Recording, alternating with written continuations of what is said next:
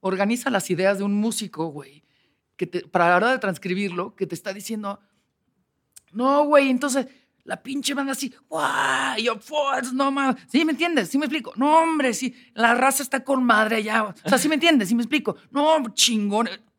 No, ¿Qué pues, hago con ¿cómo? 30 minutos de a huevo, chingón la banda, así, wow. Y yo con el riff así de puta. ¿Qué hago, güey? ¿Qué hago con eso?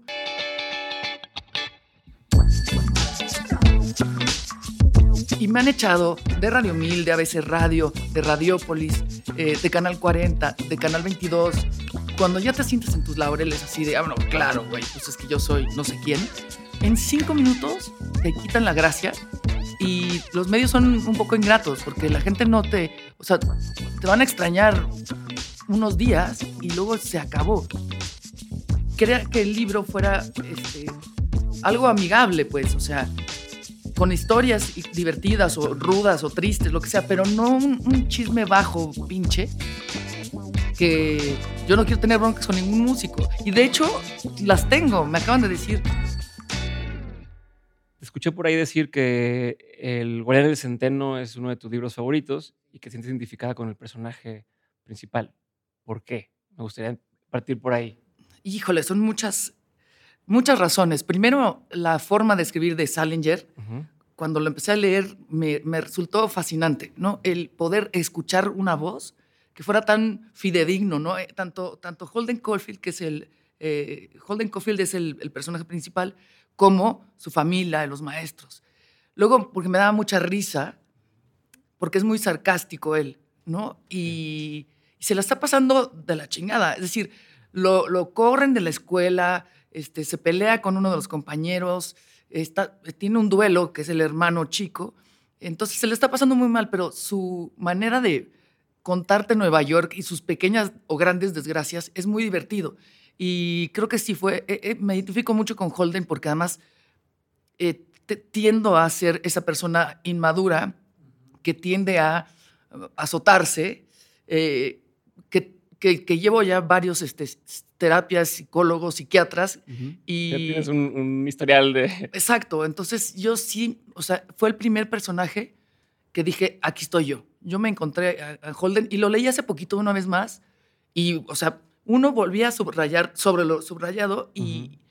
y sí, me volví a enamorar, ¿sabes? O sea, y sabes que no se me había olvidado casi nada. Ves que luego dices, ah, se me había olvidado esta parte. No, no, no, lo tengo muy, muy fresco. Y además lo leí no, no en la adolescencia, como muchos Eso te iba a preguntar. Ajá, no, no leí ya en la maestría como a los 24, 25, Ok. pero seguía siendo, sí, seguía yo siendo un poco de Holden. No, pero ya, o sea, ya a esa edad, o sea, si, lo- si lo viste muy chica, te iba a decir, pero ¿cómo te identificas tan chica? Si Ajá. a lo mejor no has vivido tanto, pero ya a esa edad ya te puedes ver un poco desde, desde así como desde arriba, ¿no? Sí. Decir, oye, esto sí lo estoy viendo. Yo también lo, lo- lo leí pues, grande, a los 27, una cosa así. Ujú.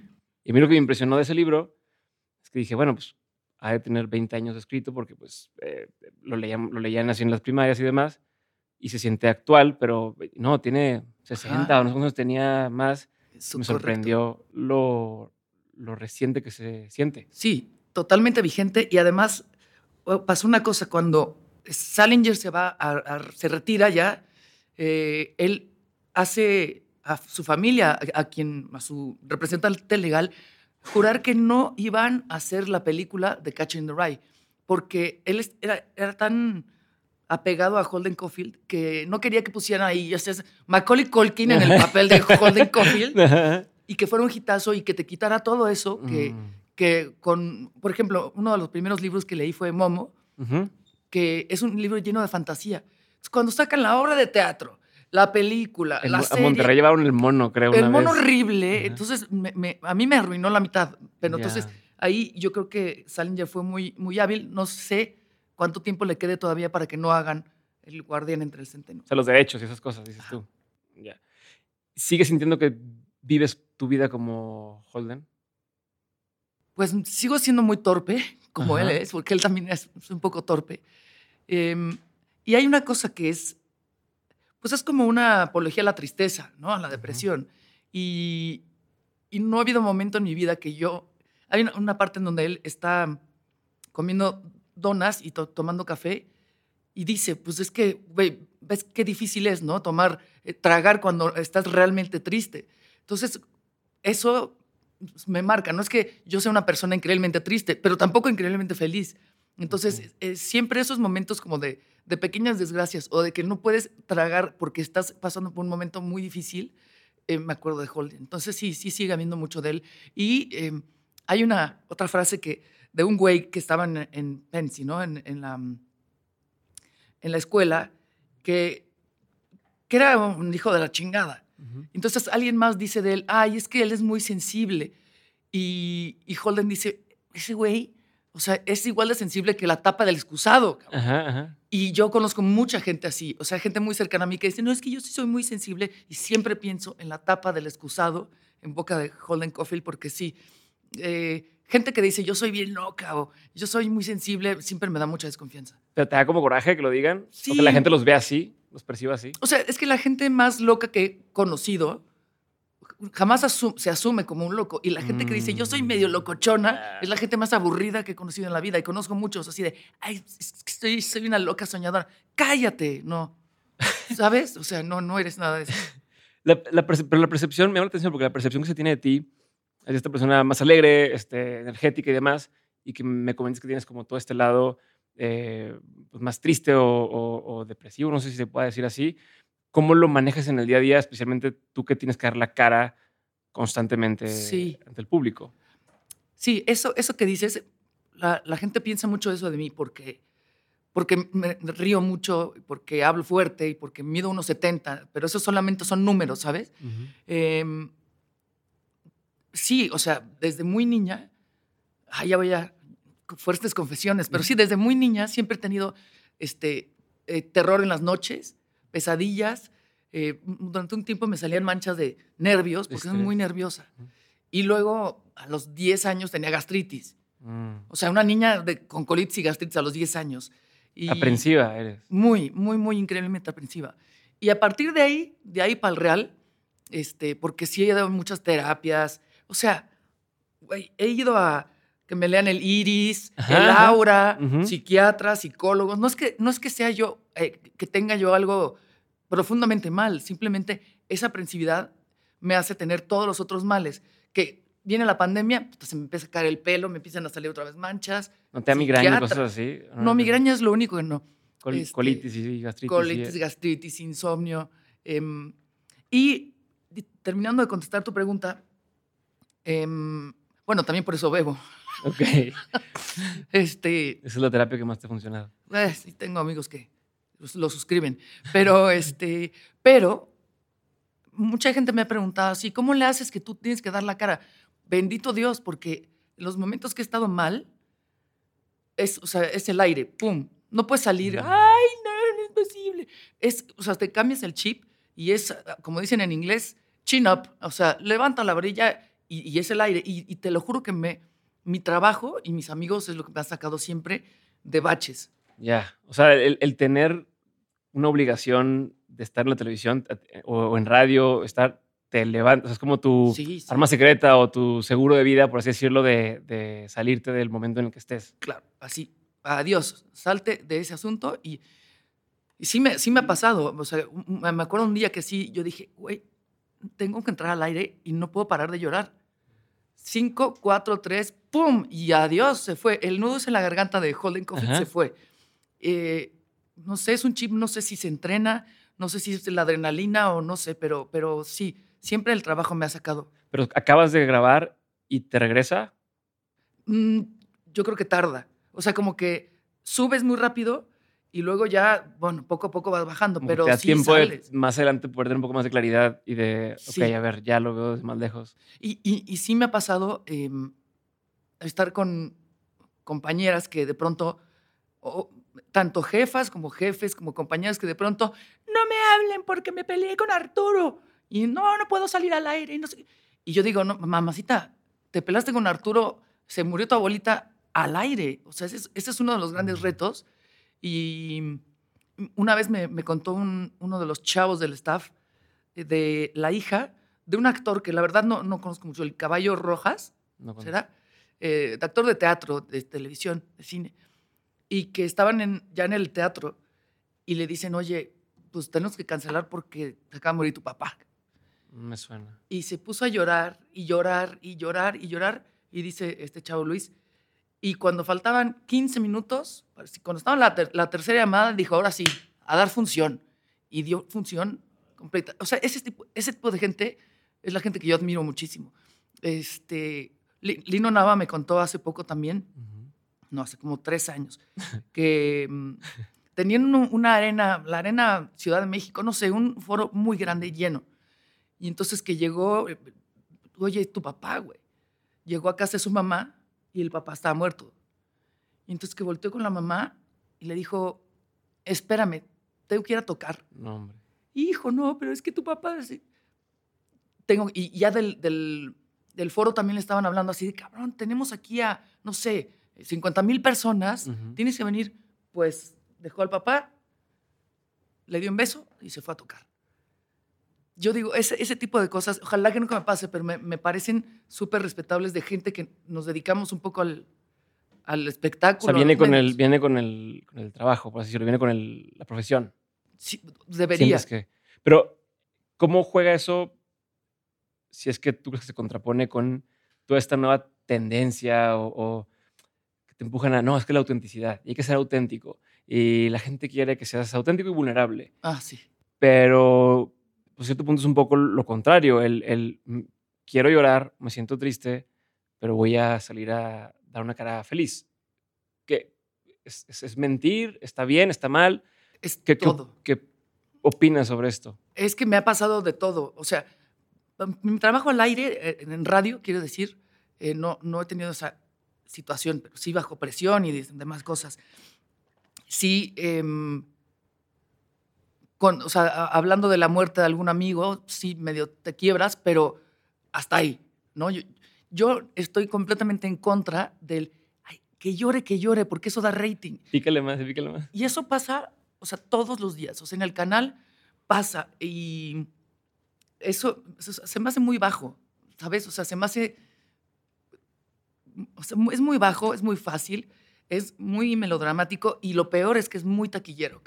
Entonces... ¿Te da coraje? Sí, porque, o sea, vulnerable sí, triste sí, claro.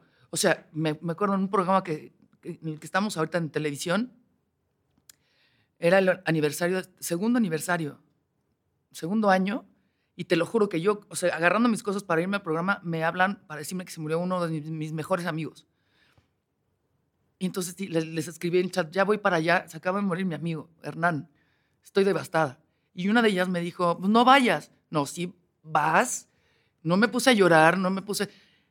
Si sé que voy a llorar, mejor no digo nada. ¿Me explico? Pero sí, yo trato de no caer en ese melodrama chafa y es, cada vez que me han dicho es que este, eso vende, me da un coraje horrible. Sí. Y aparte tiene que ver con ser profesional, ¿no? Como el, el... O sea, yo te lo preguntaba para hacer tu opinión, pero a mi forma de entenderlo, la gente lo que espera no es tu versión auténtica de si estoy de genio, te voy a hablar de genio, sino esperan la versión por la que vienen a verte, que es la versión profesional, ¿no? El, Tenemos que no cante, o sea, que no toquen en el concierto porque están tristes, ¿no? Cosas así. Y te, y te diré otra cosa que en mi caso ha jugado al revés, que tampoco soy la persona, y me he ganado muchos enemigos por eso, pero tampoco soy la persona que entras a cuadro y estás uh, bailando, uy, uy, uy.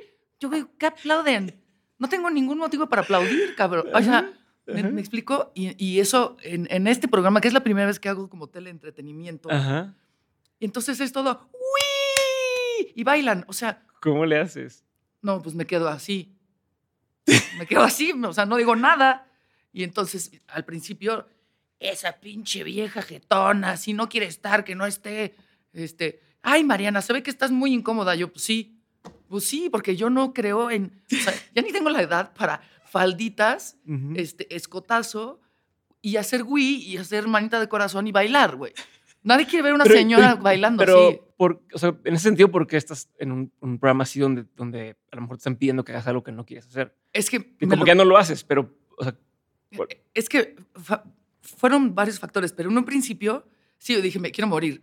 O sea, de hecho, aquí tenemos un, testigo en, el, en el foro de dementes. Yo estaba llorando, güey, así de no, no, no, no, no tengo por qué, o sea, ¿por qué voy a, a, a, yo hablar de Cabá? Si, o sea, yo he ido en contra de todo eso toda mi vida. Eh, entonces, pues, si, si, no te gusta, este, lárgate. También me decía la productora, ¿no? Así de, güey, me acuerdo que le decían, a ver, ustedes dos se quedan a promo, tú ya te puedes ir. Ah, bueno, pues órale. Este, y, y me trataban muy mal. Entonces yo dije, si a mí me dejan no aplaudir y no bailar y decir que Cabá me parece asqueroso, entonces voy a aprovechar este programa que sí tiene foro, a diferencia de los mm. míos de cultura, que los ven tres, los oyen tres personas, para poder meter un poco de mi contenido y poder recomendar un libro. Un callo de Troya. Ajá, exactamente, exactamente. Aunque sean tres minutos, capitalizarlo para lo que sí me gusta y también para, eh, o sea, para justo con, con este tipo de comentarios de que si, ay, mira, la señora está bien gordita, ¿eh? se ve que le metió los tomales, te callas, aquí no vamos a estar criticando ni a señoras gordas, ni viejas, ni nada de eso. Eso, como que yo dije, si a mí me dan chance de ser eso, aunque le caiga mal a la gente, no me importa. Y lo que empezó a pasar es que em, había gente que después de que superó mi jeta, me decía, Mariana me representa, porque sí está asquerosa la canción de mm. Shakira o porque sí está horrible este coso. Entonces, eh, como Pero te la estabas jugando también un poco. ¿Eh? Te la estás jugando un poco también en, que, o sea, porque igual, a lo mejor los, los colegas del programa, si, dicen una opinión por querer jugar a la dinámica del programa y tú dices, eso no se debe decir, ya me, evidenciaste, ¿no? Sí, sí, sí, sí. Pero de eso se trata. Y, o sea, yo sé que el, el grueso de la población quiere ver gente feliz, ¿no? Este, pero hay gente que es muy feliz en Coldplay y soy muy feliz en oyendo a Velvet Underground, ¿me, me explico? Pero, o sea, todos estamos bien, nada más no me pidan a mí. Yo ser la que está haciendo el, el, A ver, hubo un momento en particular que me llamó la atención de tu carrera donde estuviste haciendo televisión eh, de noticias, ¿no? O sea, eh, y era leer las, las notas, ¿no? Sí. había un momento muy gracioso por ahí o varios, pero este, eh, ahorita lo estaba volviendo a ver donde te la risa. Pero en general, igual, ¿por qué accedes o qué pasó para que dijeras, voy a hacer ese tipo de programa donde a lo mejor no era lo que venías haciendo y qué aprendiste en esa experiencia? Te lo contesto fácilmente. Una, pena de amor. Me separo, y entonces yo llego con mi jefe y le digo, güey, no, no, no le dije, güey, estoy muriendo, le dije, me estoy muriendo, necesito chamba y dinero. Me dice, ¿teníamos a dar noticias? Yo, sí. Ah, no que tú, nada más el radio y la música. Yo, no, sí, sí, le atoro, güey, claro. Y entonces, pues, ya empezamos a, pues, a trabajar. Y, pues, entonces empezaron a pasar algunos errores. Pero, pero, ¿sabías en ese momento que estabas, entre comillas, traicionando? O sea, ¿tú sabías que lo hacías medio traicionando de ti misma? ¿O, ¿O era más...? Supervivencia. Ok yo necesitaba ocuparme, ocuparme, ocuparme. Y, y sí un poco sintiendo lo que dice, o sea, yo decía, no, yo no me voy a presentar ante el mundo como la periodista, analista política, voy a opinar del PAN y de Manlio Fabio. No, no soy eso. Pero tampoco tenía que. O sea, si yo me protegía con un prompter, entonces, Es, es, y es también un poco intentar crecer, ¿no? Eh, madurar, quiero decir, no, no de años, sino. Pero, ¿y por qué dejé de hacerlo? Pues porque sí, me empezaba, o sea, me equivocaba mucho. Tengo un poco de dislexia, pero lo peor es que cuando me equivoco, o mi compañera, que es, era en ese entonces Kimberly Armengol, que estábamos el notis, las dos juntas, pues ella se equivocaba y entonces yo me empezaba a cagar de risa, güey. Me acuerdo una no te puedes aguantar, no te... ¿Se, acuerdan cuando eh, fue en un mundial que Luis Suárez le pegó una mordida a Chiellini en el, en el partido? Y entonces Sí, porque Luis Suez, aquí Alini, ella, y me empecé a cagar de risa. Y entonces no, me privaba.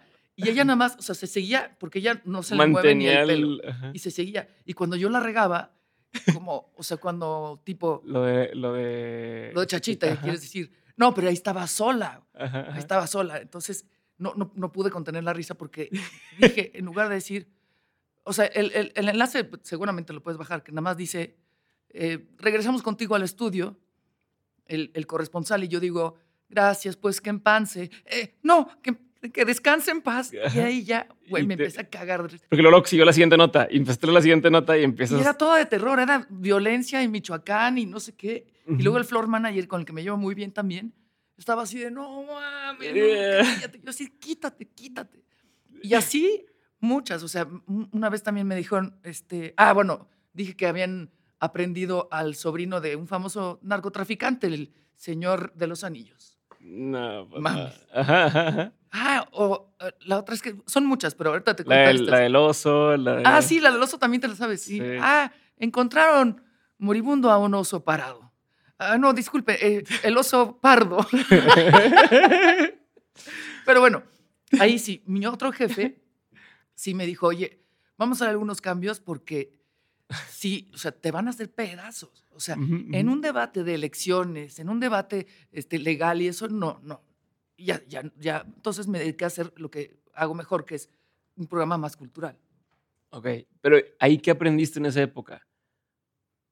Pues aprendí a leer el prompter un poco mejor. Ajá, ajá, ajá. Aprendí, va a sonar cursi, pero que sí puedes trabajar con mujeres, o sea que dos mujeres, no porque están las dos a la cuadro, tienen que estar compitiendo y metiéndose el pie, sino todo lo contrario. No digo que en todos los casos. En este sí fuimos, creo, las dos muy afortunadas. Em, O sea, ella no se reía cuando te reías. O sea, no, pero porque O ella tiene ayudaba, que o seguir te dando la cara. Ajá, ajá. Em, y luego lo, lo- lo- lo espantoso que es que en este país, en esta ciudad, hay más marchas que días al año. Mm. En un día hay dos, tres marchas y es el motivo por el cual hay muchas marchas es terrible. Y el hecho de que, sí, que sigan regresando y regresando y regresando y luego muchos acarreados y luego unas consignas de Zapata vive. A ver, ¿por qué Zapata? ¿Por qué lo relacionas con esta causa? Esas cosas eh, sí era muy, muy complicado. Pero, pero sí, sobre todo eso, o sea, ¿por qué en este país, en esta ciudad con tanta contaminación, con tanta violencia, se tiene que se- seguir manifestando la gente en las calles Porque no les resuelven de todo? O sea, maestros, feminicidios, hasta los reyes O magos sea, iban a fuiste marchar. más consciente de lo que está pasando en, en la ciudad. Pues Sí, claro. No, te diste cuenta, estar teniendo que leerlo todo el tiempo. Y, vi- y vivirlo en Bucareli, que es así como el centro junto a la Secretaría de Gobernación. Mm. Entonces, eso entre muchas otras cosas también. Pero te escuché decir hace 10 años, una conversación que tuviste hace 10 años, eh, cuando estaban refiriéndose a cuando trabajaste en, en chicos, eh, espérate, chicos chismes y chilaquiles, Chavos. este, Sí. chavos, chavos chismes y chilaquiles, pero que decías, o sea, hay que entrarle porque yo sé que aunque esté feo o Ah, que algo sí. no me guste, eh, me, me puede llevar o me va a acercar a donde yo quiero estar. Sí. Esto lo dijiste hace mucho tiempo sí. con el tiempo que ha pasado desde entonces, ¿sientes que sí se ha comprobado en tu caso esa tesis que tenías, o sea, ese pensamiento? Sí, O sea, sí. sigues como diciendo, va, sí vale la pena. O sea, es, una carretera muy, muy amplia, ¿no? Si hablamos de medios. Y aparte, pensar en que en ese entonces tampoco había internet. Entonces estábamos hablando de medios tradicionales, radio y televisión. Y mm, claro, era un programa horrible. Chavos, chismes y chilaquiles. Ajá. No, bueno. Pero estaba yo en la, en la cabina de la XW, la voz de la América Latina, y ahí sí aprendí un montón. Em, eh, pues era una, una cabina importante en Radiopolis y donde estaba el famosísimo piano de Agustín Lara. Y sí decía, o sea, me acuerdo, había un- una agrupación muy, muy bonita que se llamaba Las Curvas Peligrosas. Ujú. Tres chavas, pues, con sobrepeso. Yo decía, güey, yo no quiero entrevistar a las curvas peligrosas, yo quiero entrevistar a los caifanes. Ajá, ajá. Pero eventualmente, si, si tienes como esa idea de que sí, o sea, lo mío era hacer radio. La carrera casi que me la pasé de noche, me la pasé muy mal, pero yo estaba fija a radio, radio, radio. Entonces sí, sí creo que incluso esto que dices de las noticias en Excelsior Televisión, también es otro aprendizaje, también es otro lenguaje dentro del mismo medio. Ya. Y eso yo creo que no se deja de aprender nunca. Pero ¿cómo le hace a alguien para justo hacer cosas que a lo mejor no son lo que le gustan ahora, con la idea de eventualmente esto me va a acercar y no quedarse ahí?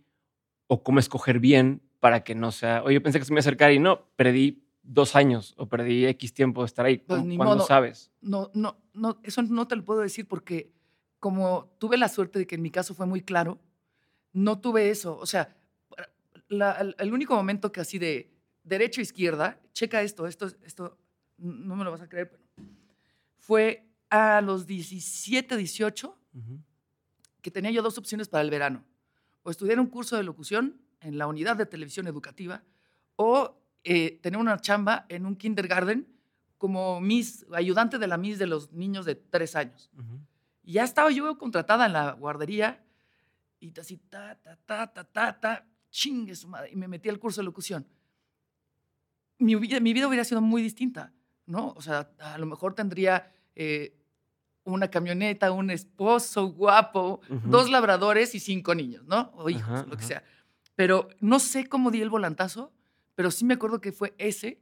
Y, y bueno, cuando, cuando gente eh, invierte dos o tres años en algo que no fue lo suyo, yo creo que sí, justo es la palabra, está invirtiendo en saber que no va por aquí. Mm. Entonces... Sí, aunque no sea, ya aprendiste que ahí no es. Exacto. Sí, sí, sí. Pero ahorita que mencionas esto del curso de locución, yo tenía entendido que tú desde antes sabías que querías estar en esto. Sí. Entonces, ¿por qué ahí fue donde sientes que fue este paso? Eh, por, o sea, de guardería o locución. Ajá porque escuché que tú desde chiquita estás, te gustaba el tema de la radio, tu papá te había llevado eh, alguna vez a una cabina, sí, eh, entraste eh, a estudiar locución.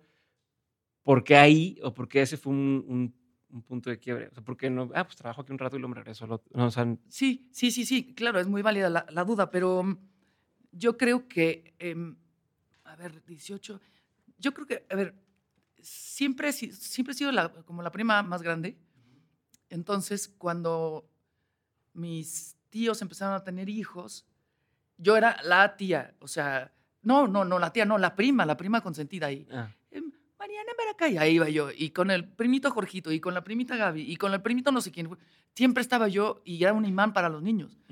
Entonces, yo creo que por ahí mi mamá debe haber dicho, ajá, tienes como un buen drive con los niños, porque no lo intentas? Y además tenía una amiga que tenía esa guardería.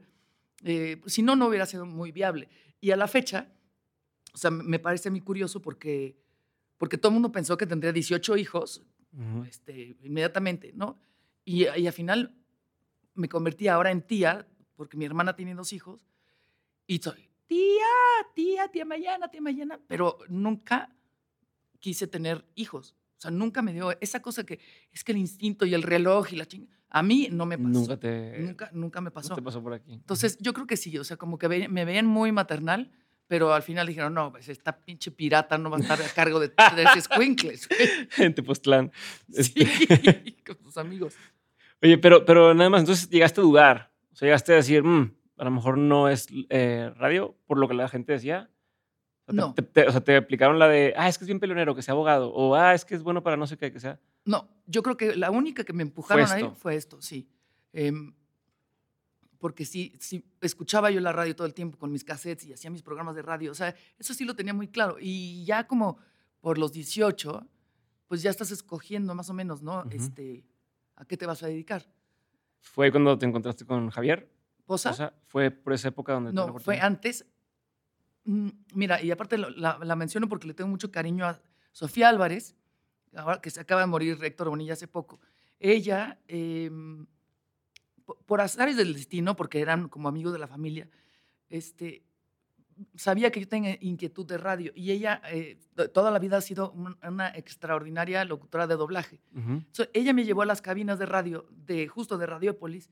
Eh, luego otra vez, alguna vez me llevó mi papá y yo decía, es que esto me encanta. Mm, o sea, esto me, me... Y en la música al mismo tiempo me gustaba muchísimo. Había otra, otra vertiente, pero que bendito Dios no, no la decidí, o no fui yo, que era, mm, yo bailé ballet clásico, así como ves, 15 años. Y, y, sí llegó un momento que me dijeron, oye, este, te vamos a hacer un examen para ver si te dedicas a esto profesionalmente. Y entonces ya fui y yo no lo pasé, por lo mismo que mido unos 70. Mm. Y así como me ves mi caminar de chubaca, pues así, o sea, supongo que sí tenía talento porque no me hubieran llamado, pero y ahorita qué bueno que no lo hice, porque ese es un ambiente muy, muy competitivo. Y ahorita sería yo una viejita retirada, con los pies así, ¿sabes? Entonces, no, ah, bueno, entonces esa, esa aventura con, con Sofía Álvarez me, me, me, marcó mucho. Y ya cuando empecé a estudiar la carrera, empezamos a hacer nuestra estación de radio en el TEC.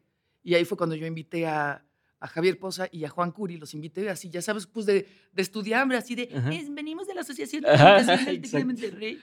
Y ellos Nos fueron. pidieron hacer un proyecto de. Me gustaría que. Exacto, exacto. La estación, aparte, cosa tan horrible, Se llamaba Rocotec. O sea, Ajá, peor nombre, está peor que Chavos Chismes y Chilaquiles. Y este, y entonces ahí me, me conocí a- Javier y un día cuando hubo un casting eh, me dijo, me dijo, tú eres mi gallo, güey. No, y no nos llevábamos tanto, ¿eh? Entonces fui y sí, sí, fíjate, fue un casting que hicimos, eh, también estaba ahí Paola Rojas. Poncho Vera. Y ahí como que nos conocimos pues, muy chavillos y ya nos hemos ido encontrando. Pasan dos años y volvemos a estar en la misma empresa o en la misma feria. Entonces, es- eso, eso fue. Sí, eso, eso, eso fue ya lo- el- la transición al radio. Ok, o sea, como Javier te dice, entra al, al- al casting, haces casting, quedas. Sí, pero no me acuerdo, porque no entré a WFM luego. luego. Eh, después hubo otro casting y ahí el que me dio mi, mi primera chamba así en una estación de radio musical fue Luis Gerardo Salas. Ok, Eso ya fue en Radio 1000. ok. Ya, ese fue Pero, mi- y ahí tú ya, tú ya te sentías lista para lo que estabas haciendo. O sea, sentías, yo soy locutora. No, no, no, no, no, claro que no. O sea, em, unos años antes de, de entrar ya finalmente a esta estación, me, mm, mm, había un promo en Rock 101. Necesitamos locutora. Ujú. Mándanos sus cassettes a este, Insurgente Sur, mil no sé qué. Y entonces, pues yo así de, hola, mi nombre es Mariana y me gustaría ser locutora de Rock 101. Y ya mandé mi cassette y hasta tengo, tengo todavía, conservo la, la- la hoja de papel en donde con la letra mi papá dice, bienvenida a las semifinales de Rock 101. Para mí tú eres por mucho la mejor. Firma mi papá. Ah, Ajá, lo tengo todavía. qué chingón. Te iba a preguntar si, si te apoyaban en todo Sí. esto. Qué Sí, sí, sí, sí. Y entonces sale la semifinal y luego a la final. Y eran dos horas en tu cabina, en la cabina de Rock 101, que yo amaba esa estación, con una programación y ahí hazle como quieras. Así de, güey, te presento a Jesús Montesinos, que es el, el operador, y me recibe aparte Jordi Soler, que todas queríamos con Jordi Soler, güey. Y entonces le digo, "Ay, ¿tienes algún consejo? Y dice, nada más no se te vaya a salir un a chinga. Y yo, gracias. Me dice, ¿estás nerviosa? Yo, sí. Que bueno, eso, cuando se te quita eso, se quita toda la adrenalina y la emoción. Y no me quedé. Me ganó otra chava. Y, pero ya, o sea, como esos, esos años, ya, ya estaba ya a punto de, de entrar y ya me quedé. Finalmente después ya me contrató Luis Gerardo Salas. Pero, ¿cuándo, ¿cuánto tiempo pasa de que estás con esta onda de pues, como que sí quiero y a, a que ya te sientes pues, dueña de la situación? Que dices, ya, sé hacerlo, ¿no? O que incluso tu proyecto me necesita, No ha llegado todavía. ¿no? O sea, yo sí soy de la idea que si estás ya completamente satisfecha con lo que has logrado, es que es un poco mediocre. Yo creo que siempre hay más. No, bueno, pero no me refiero a, a- a- en ese sentido de sentir que ya la hiciste, No, me refiero a sentir que tienes la capacidad de hacerlo. Como, la seguridad, sí, Como el, ¿quién tira el penal? Ay, pues yo lo tiro, claro. porque ya sabes que lo puedes hacer. Sí, sí, sí, sí. Mm, pues es que fíjate que no. O sea, em, sé que lo que mejor sé hacer es radio. Ajá. Eso sí sé. Pero, pero como no, no, nunca he dicho ahora sí, o sea, denme la bienvenida porque tú me necesitas. Eh, no, la verdad es que no. Y sabes que esto es bien importante, que yo nunca he sido súper famosa. Es decir, a mí me han echado de montones de trabajos, que ya no está el canal, que se acabó la estación, que corrieron al jefe y que te van a bajar. He estado en todos los turnos, o sea, ya di toda la vuelta al, al, este, a los horarios. O sea, he tenido el turno de las 12 de la noche a las 6 de la mañana, el de las 6 a las 10, el de las 10 a las 11, todos esos. Ujú. Y me han echado de Radio 1000, de ABC Radio, de Radiópolis, eh, de Canal 40, de Canal 22. N- No digo que corrido a mí, pues, pero sé que esto es muy cambiante. Y cuando ya te sientes en tus laureles así de, ah, bueno, claro, güey, pues es que yo soy no sé quién, en cinco minutos te quitan la gracia y los medios son un poco ingratos porque la gente no te, o sea, te van a extrañar unos días ajá. y luego se acabó. Entonces, creo que en ese sentido, mm, sí, claro que tengo más seguridad de sentarme en una cabina de radio, pero siempre hay algo, siempre hay algo que te dice, no, espérate, aquí no, no, nada está garantizado. Pero bueno, pero eso es en el sentido de el trabajo en particular, el puesto, lo que tú quieras. Yo me refiero en tu habilidad de poder sacar la chamba, de poder decir, a ver, si, si tú el día de mañana me dices, oye, vente al radio y haz un programa en vivo, aunque sea en 15 minutos, yo no lo sé, no lo puedo hacer, o me voy a estar zurrando el miedo, no, no, ¿cómo tal? todo trabado, todo tartamudeado, ¿no? Ah, sí, eh, ya te entendí. En ese sentido, ¿cuándo pasa de sentirte como te sentías cuando recién llegaste a ese, casting a cuando dices, no, ya, o sea, yo lo puedo hacer y lo voy a hacer, independientemente de, puede que el trabajo sea para siempre o no. Sí, es cierto, tienes razón. Em, pues no, no, te, no tengo un momento así que dije, ya la hice. Pero, pero sí, oye, pues es que también tengo que de alguna manera darme crédito. Llevo 30 años al aire. O sea, esto que te digo fue a los 18. Oh, no, sí, exactamente 30. Entonces, sí, sí, sí. Pero sí también, em, siempre existe el caso chachita. Siempre hay algo que te puede salir mal. Em, está muy competido. Em, entonces, ahora, por ejemplo, yo que me han ofrecido hacer un podcast como tú, ¿no? Tú, tu propio podcast, en la chinga. Luego digo, pues no, es que no sé si yo sirvo para eso, porque a mí sí me gusta la radio tradicional y no sé si tengo como el, el contenido, la velocidad, la mm, vigencia y sobre todo el reto tecnológico de estar subiendo cosas a redes. Entonces, no, siempre hay alguna como dificultad. Em, sé que lo puedo hacer, pero sé hasta dónde también. O sea, sé que tampoco puede ser el mil usos. ¿Cómo eliges o, qué criterios usas para decidir en qué proyectos involucrarte y en cuál no? Es muy fácil. Eh, en términos de, radio, eh, lo que me ha guiado siempre es la música. O sea, si me ofrecen el, el, turno, digamos, del horario estelar de la que buena, no, voy a, no lo voy a hacer. Y sería yo, ahí sí, me imagino que quien tenga ese horario debe ser muy famoso, pero no. Em, por la música. Por la música. Sí, no, nadie me va a creer. Y es falta de respeto tanto para el público grupero como para mi propia ética. Yo tengo ética musical. yo sí soy esa señora que dice, si traes una camiseta de Queen, dime tres canciones, güey. Si no, no te mereces esa camiseta. Ni de los Ramones, ni de Janis Joplin. O sea, porque aparte ahora está muy de moda veo que, las tiendas que son como justo para chavitas, así de camiseta de Led Zeppelin, ombliguera de Led Zeppelin. Así, güey, tres canciones, tres discos de Led Zeppelin, güey, ¿sabes? Tienes ¿Qué, ¿Qué es Led Zeppelin? Igual que ni sabe. no saben. Su playera de los Misfits, güey, ah, honra tu playera, pero bueno. ese, es el tipo de señor. Te da coraje esa gente que se gana el boleto en, la radio nomás porque que marcó y no sabe ni qué pedo. Y... No, una vez me pasó, ahorita regreso, pero traía una camiseta muy padre de Led Zeppelin. Y, y uno de los cámaras también me dijo, no mames, ese es mi, o sea, mi disco favorito. Y yo dije, güey, no lo conozco a fondo. No, no, no me la voy a poner, te lo juro que no me la volví a poner, porque sí dije, ¿qué tal que es? O sea, mm. ajá, ¿qué, Eras tú esa persona que... ¿Qué tal que te apañan y qué oso? o sea, qué oso que no sepas. Em, entonces, bueno, eh, entonces, en el radio me ha guiado, sí, justo la parte musical. Pero, pero ahora también, em, siempre y cuando yo no tenga como una línea editorial que tenga que seguir y que vaya justo en contra de mis opiniones, será un proyecto que le, tendré que dar chance. Pero afortunadamente, no, o sea, ha sido, no me acuerdo de un solo trabajo que yo diga, ¿qué es esto? No lo voy a hacer nunca más o lo estoy sufriendo todos los días. Incluso el, el programa este que, que, estoy ahorita, yo creo que ha sido lo más difícil. Lo más difícil porque ética musical, güey. No voy a estar hablando de J Balvin. O sea, llevo un año y medio hablando de Maluma y de Bad Bunny, güey.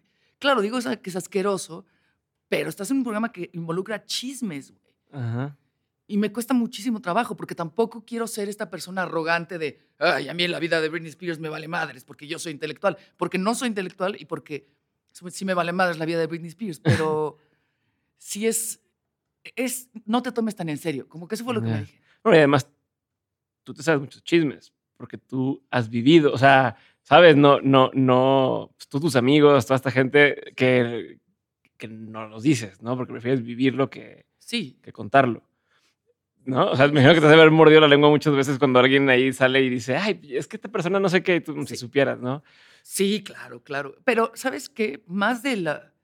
sea, del espectáculo que se maneja en este tipo de programas, no, porque no conozco a, a Belinda y no conozco a... Y de los que sí conozco, pues no salen estos programas, porque no van a estar hablando del abulón de las víctimas, ¿no? O sea, de ese sí me sé chismes. y, y de los escritores que también tienen mucha cola que les pisen, pues tampoco se hablan en ese tipo de programas. Entonces, esos chismarrajos los aguantamos para las cantinas. Pero, ¿Y ya disfrutas estar ahí? A veces sí, a veces no. Ok. Em, ¿Sabes qué? Me, me, ha enseñado este programa también. Uno, lo que te decía, ¿no? Es un programa que es más visto que lo que yo estoy acostumbrada. Y dos, nos cayó justo en la pandemia. Y no sabes la cantidad de gente que, sobre todo mujeres, que nos dicen es que en la pandemia se murió mi hijo o se murió mi marido o yo estuve en el hospital seis meses y lo único que hacía yo era verlas a ustedes y me hacían reír y me hacían compañía. Eso para mí es así, la joya.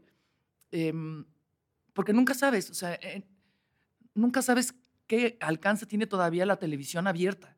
Y sobre todo gente que está sola, gente que no tiene mucha lana, que, que está acostumbrada ya a la tele en la cocina siempre, es la gente que, que, te pone atención. Entonces, eh, en ese sentido sí. Y luego, ¿sabes que También pasa que em, nos ponen a hacer como dinámicas a veces, pero pues hacerle al pendejo, güey. O sea, la de las, contraseñas. Te ponen así con, con orejas de burro, actúa que eres Will Smith pegándole a, Chris Rock, güey. Entonces estás como imbécil jugando. Güey, tengo 48 años, güey, para estar jugando papelitos y eh, mímica y. Chifla la canción, güey. Así, güey, no voy a chiflar. No, sí, pues ni pedo, chifla. Entonces ahí estás. ah, que la mierda. Horrible, o sea, pero, pero ni modo, o sea. Pero si alguien, por ejemplo, si alguien ve esto, escucha decir esto, ¿hay bronca?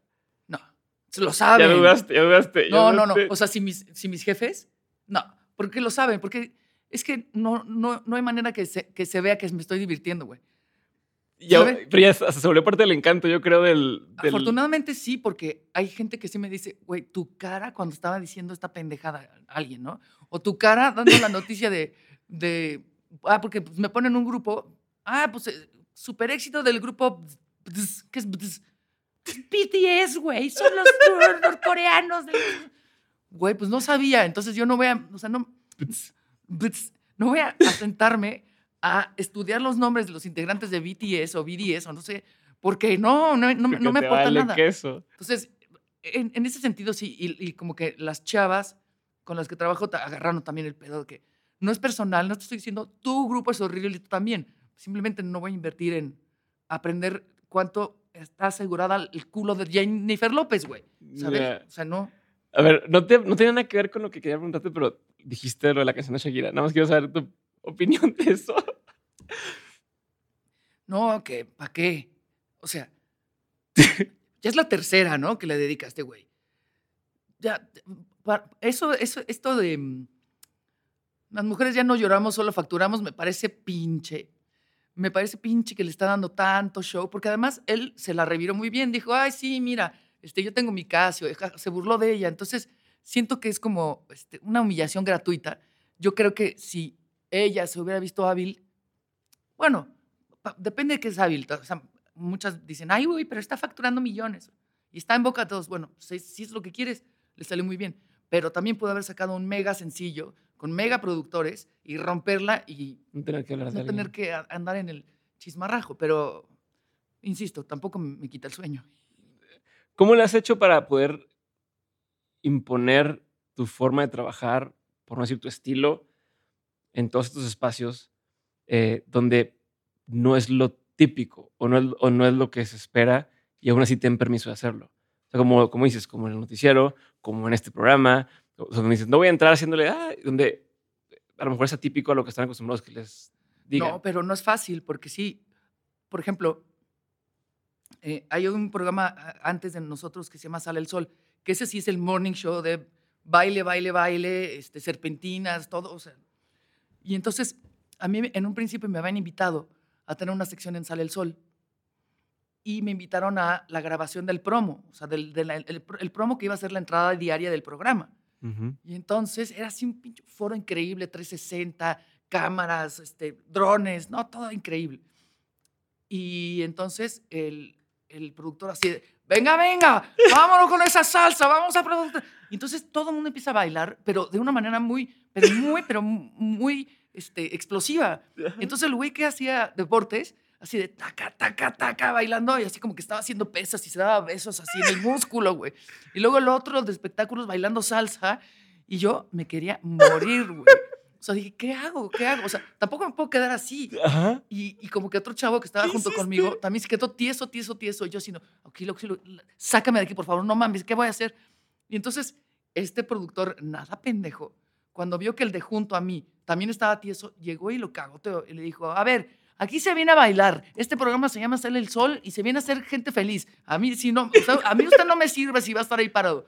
O sea, ya sabes, te digo, Juan, para que me hagas Ajá. pues ya me moví un poquito.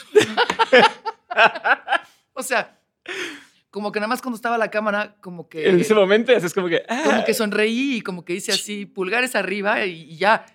No, no, y, y los que me conocían, que estaban así como viéndome, así, todos así de puta pobre Mariana, está yo, sufriendo. yo estoy oh". sufriendo por ti ahorita porque yo soy, yo soy así. O sea, yo soy. No, me cuesta mucho, me cuesta mucho hacer ese tipo de cosas y. No, no, no, no. Bueno, se, ah, se se intenta, se hace lo que se puede. Pero por eso, pero igual, ¿cómo haces para que te den chance?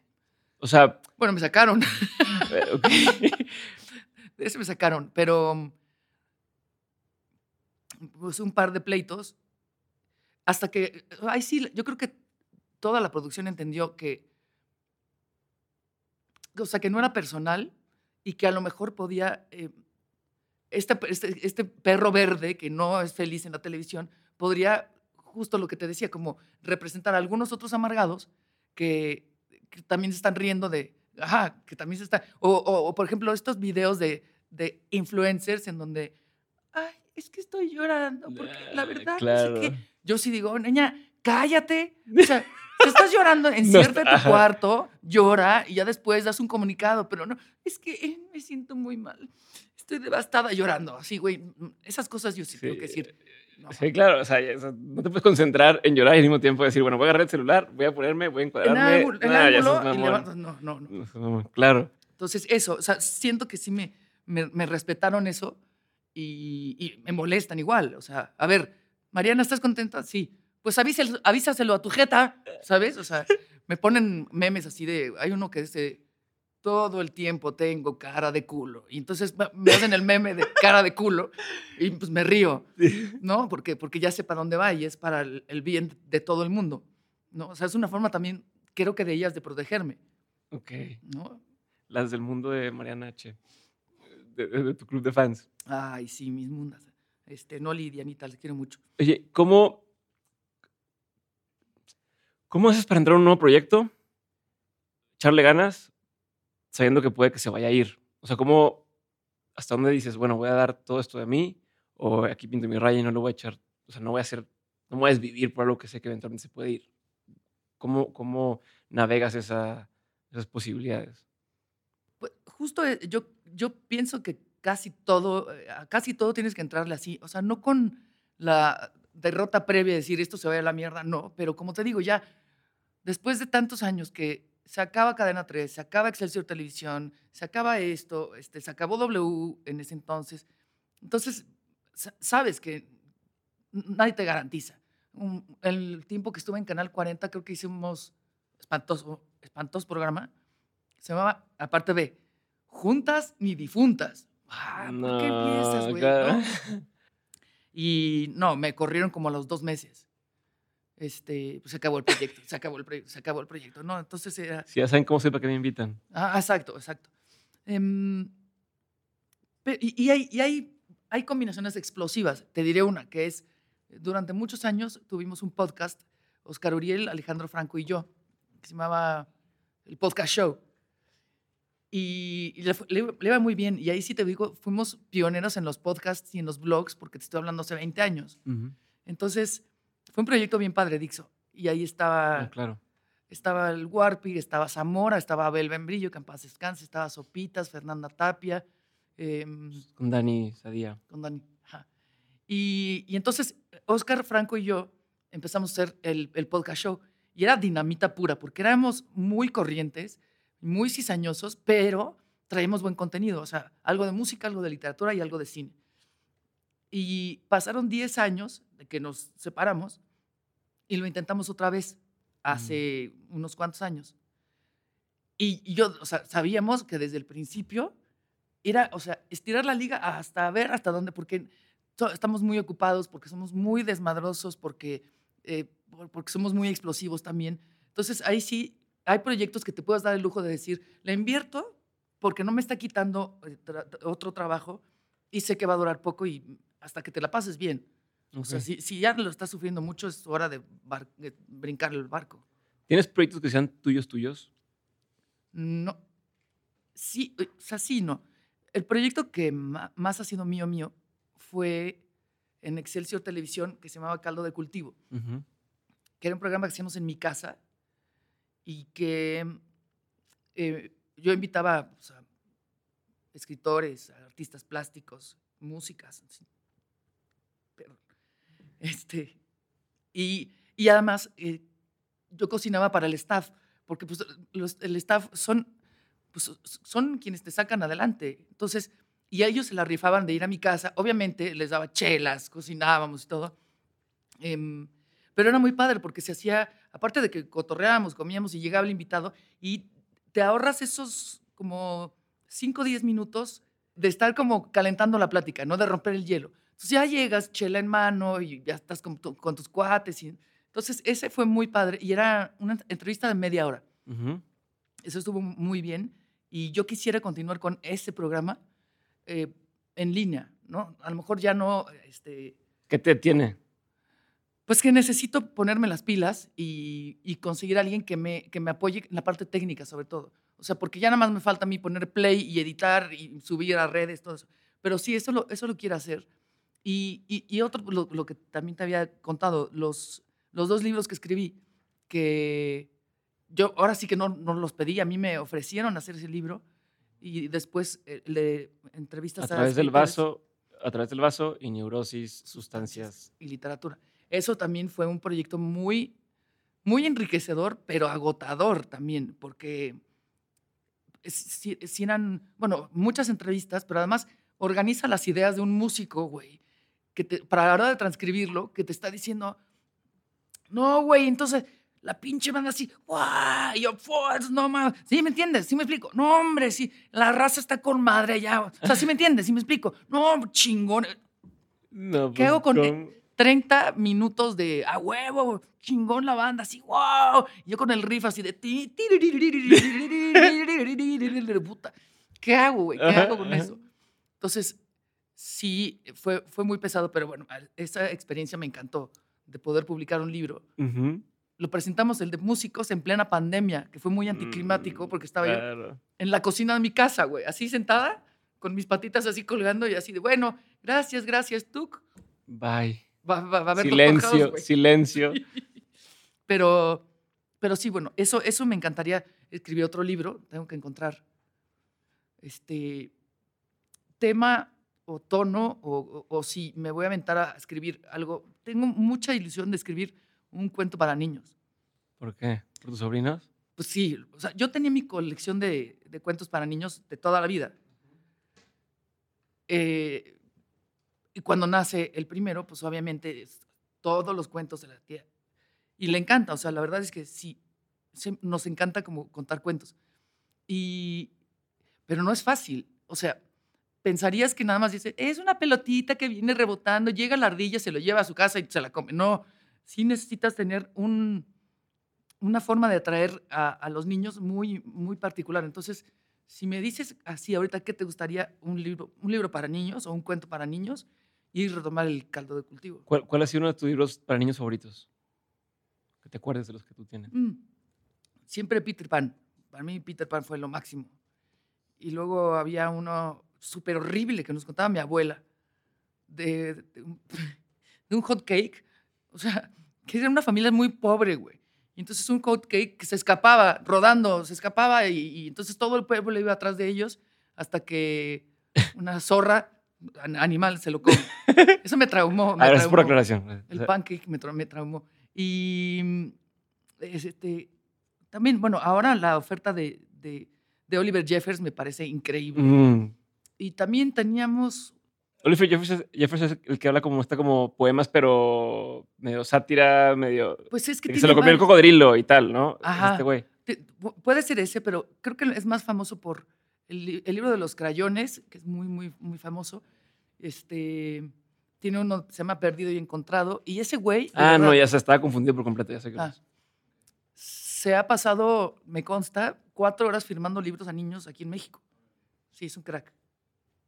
Ok, quizás algo como eso, eso te mueve. Uy, me encantaría. Sí, sí, sí. El texto, la ¿Y ilustración. por qué tengo. Peter Pan dice que es de tus favoritos? Pues mira, porque. em, porque no quiere crecer.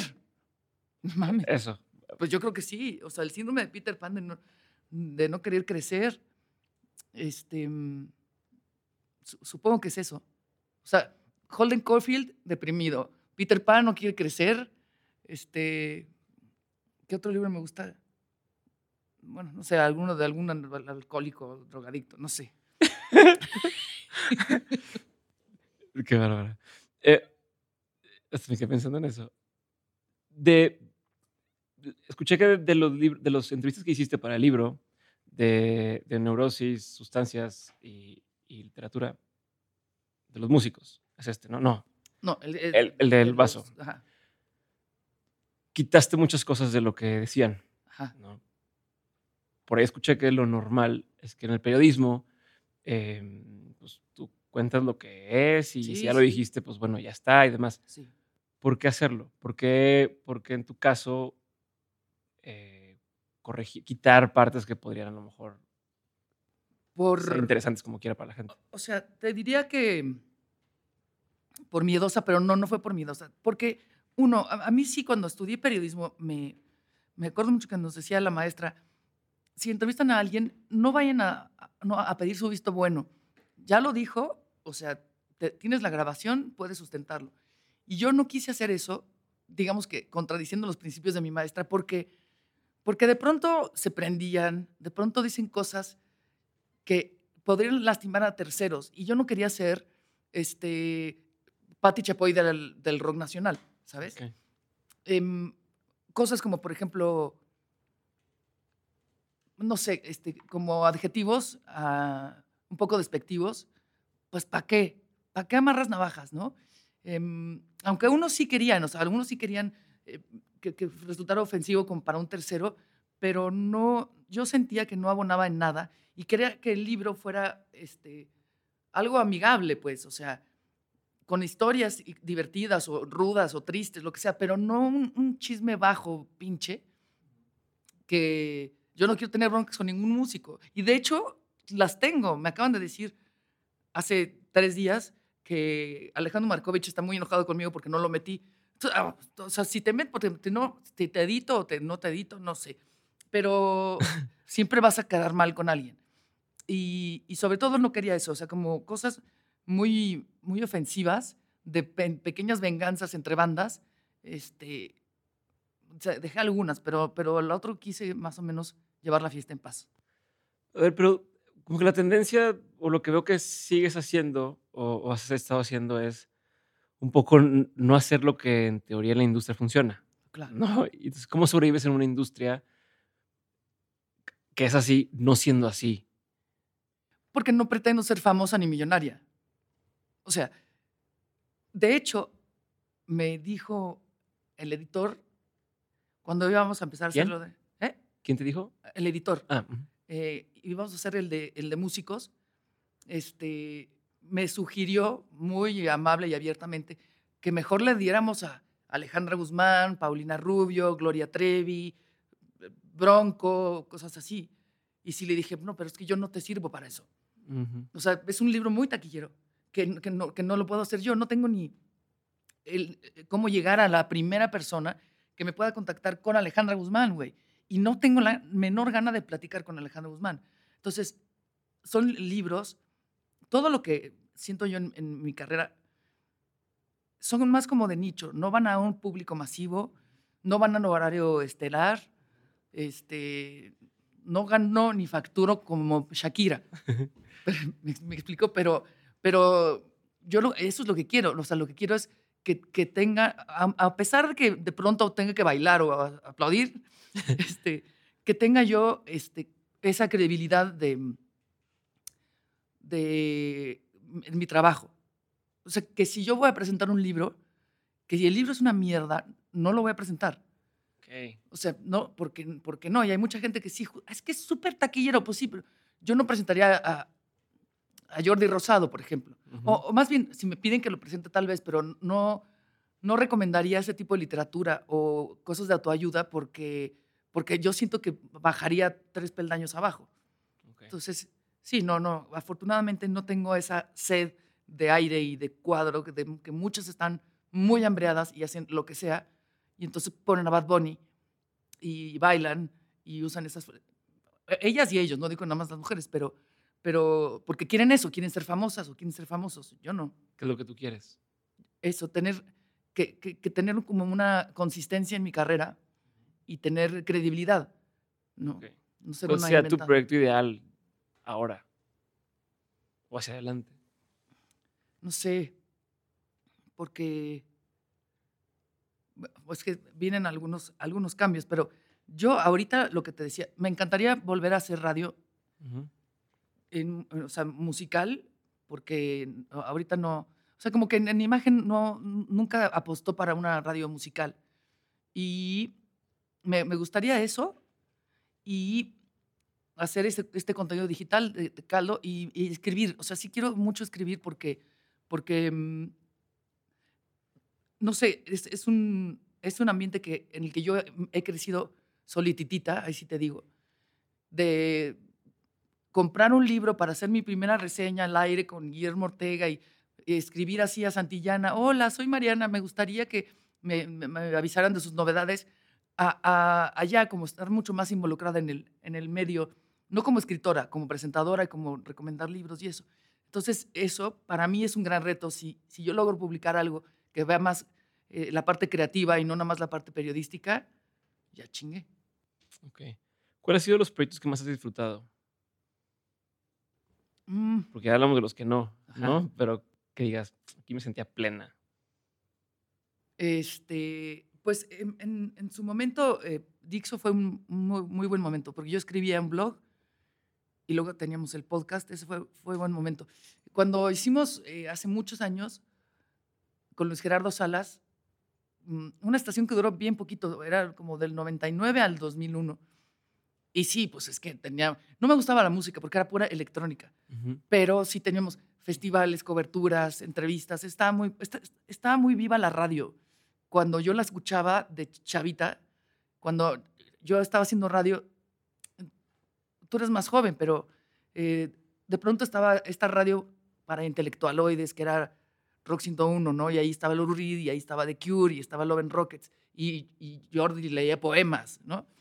Y luego estaba la banda fresa de WFM con El Negro, con Martín, con Charo con Gavito, que era más fresón, George Michael, Madonna, bla, bla. Y, y tiempo después este, sale Radioactivo, que eran ya como los más, pues más, más rudos, ¿no? Y con una producción que estaba muy viva. Entonces, como esa época de la radio que me tocó tanto oír como hacer, me gustaba mucho. Este, el caldo de cultivo me gustó mucho, ¿Por qué acabó el caldo de cultivo? porque que se, se- se- se acabó el canal. Excelsior Televisión dejó de, de existir. Entonces, no sé cómo poder eh, ¿Son dueños de la marca? Sí, no, de no sé. Tengo que preguntar si me puedo quedar el nombre, ¿no? Yo digo que sí. Voy a preguntar. Estuvieras haciéndolos y con qué lo haces en tu casa. Sí, pero no- yo no tengo este foro. Bueno, no necesito nada más un kit y dos cámaras, ¿no? ¿Conoces a alguien, no quiero decir nombres, pero que, que te haga el paro? Sí, sí, sí, muy bien. guiño. No, sí, Guiño, di nombre. guiño. El Richie. ¿Dónde está? Rich es ¿Eh? muy- es Se hace el rogar, ocupado. se hace el rogar. Hablando de Richie, ¿cómo, ¿por qué tienes tantas amistades de tantos es- perfiles tan distintos? Como, como qué. Como tienes, tienes tus amistades de la banda rockera, pero tienes amistades que son la mitad de tu edad, pero tienes amistades, o sea, digo, no, no te conozco a nivel personal, pero me da la impresión de que, de que eres buena amiga, ¿no? Y que tienes eh, pues, muchas amistades que te consideran, por ejemplo, con quieren estar. En un medio en el que muchas veces eso no se da, ¿no? Como es más como, ah, pues es que eh, para te uso para avanzar o... Ah, sí, tal. sí, total. Em, pues mira, yo la verdad es que sí lo he dicho. Em, algo debo estar haciendo bien porque tengo muy buenos amigos, de verdad. Y, y también, bueno, también he- o sea, ha habido altas y bajas, pero sí tengo muy buenos amigos y no, no sé en qué radica, porque sí es cierto, o sea, mi mayor, mi, mi amigo más grande que no me oiga porque me va a odiar es Eduardo Casar, poeta que fue mi maestro en la maestría. Y sí somos muy amigos y creo que sí, él, es el más grande. Y luego, no sé, eh, estuve tiempo dando unas asesorías de locución en Coca-Cola FM y ahí conocí a chavillos mucho más jóvenes y sigo siendo amiga de ellos, ¿no? Em, pero fíjate, no son, o sea, por ejemplo, no tengo eh, amigos empresarios, no tengo amigos, em, no sé, o sea, como tengo un amigo médico, ¿no? Mm. todo, todo deriva así justo como de, de mis chambas, de, mm, y de la fauna que son los escritores, porque ahí sí encuentras de todo, historia, libros para niños, novelas, autor y además ahí sí es una, es un, por eso el programa se llamaba Caldo de Cultivo, porque justo es esa fauna. Em, pues no sé qué, algo hice bien.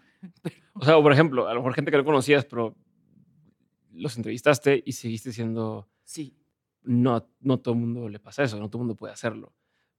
¿Qué crees que pasaba contigo distinto en ese sentido? ¿Que querían seguir cotorreando contigo o que querían, querían seguir frecuentándote? Pues no sé. mm, hay una cosa que, que creo que por eso les empecé a caer bien a los escritores y a las escritoras, que es que yo no hago una entrevista si no leo el libro. Y Mm. sonará como, o sea, obvio, pues no. O sea, y ya lo he visto, mucha gente llega, ah, ¿y de qué se trata tu libro? "Oh, pues, pues léelo. ¿Y por qué, por qué le sirve al país? Güey, es una novela de vampiros, no le sirve de nada al país, güey. Ajá, ajá. O, o sea, me han contado así de, ¿cuál es tu nombre? Güey, no, no, no tengas esa falta de respeto.